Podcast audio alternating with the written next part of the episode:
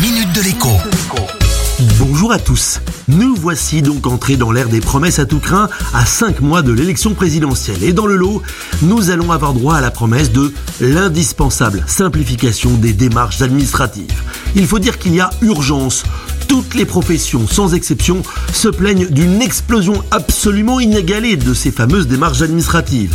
Et le paradoxe, c'est que c'est la numérisation de ces démarches qui en est la cause sous prétexte que désormais tout se fait en ligne et que cela fait gagner du temps puisqu'on n'a plus à se déplacer, l'administration se rattrape largement pour vous en faire perdre en vous demandant des millions de documents qu'elle a pourtant déjà en sa possession le plus souvent. Pour preuve, je vous donne un exemple tout simple, le dépôt d'une requête devant la bien nommée Commission du contentieux du stationnement payant. Son site internet exige un diplôme d'ingénieur pour être utilisé tellement son fonctionnement est déconcertant.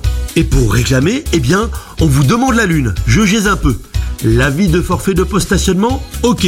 Le recours préalable contre cet avis Ok aussi.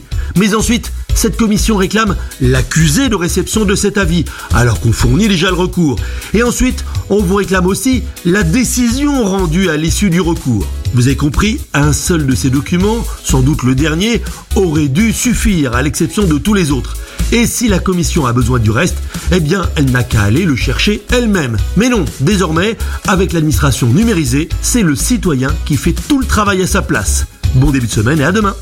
La minute de l'écho avec Jean-Baptiste Giraud sur radioscoop.com et application mobile Radioscoop.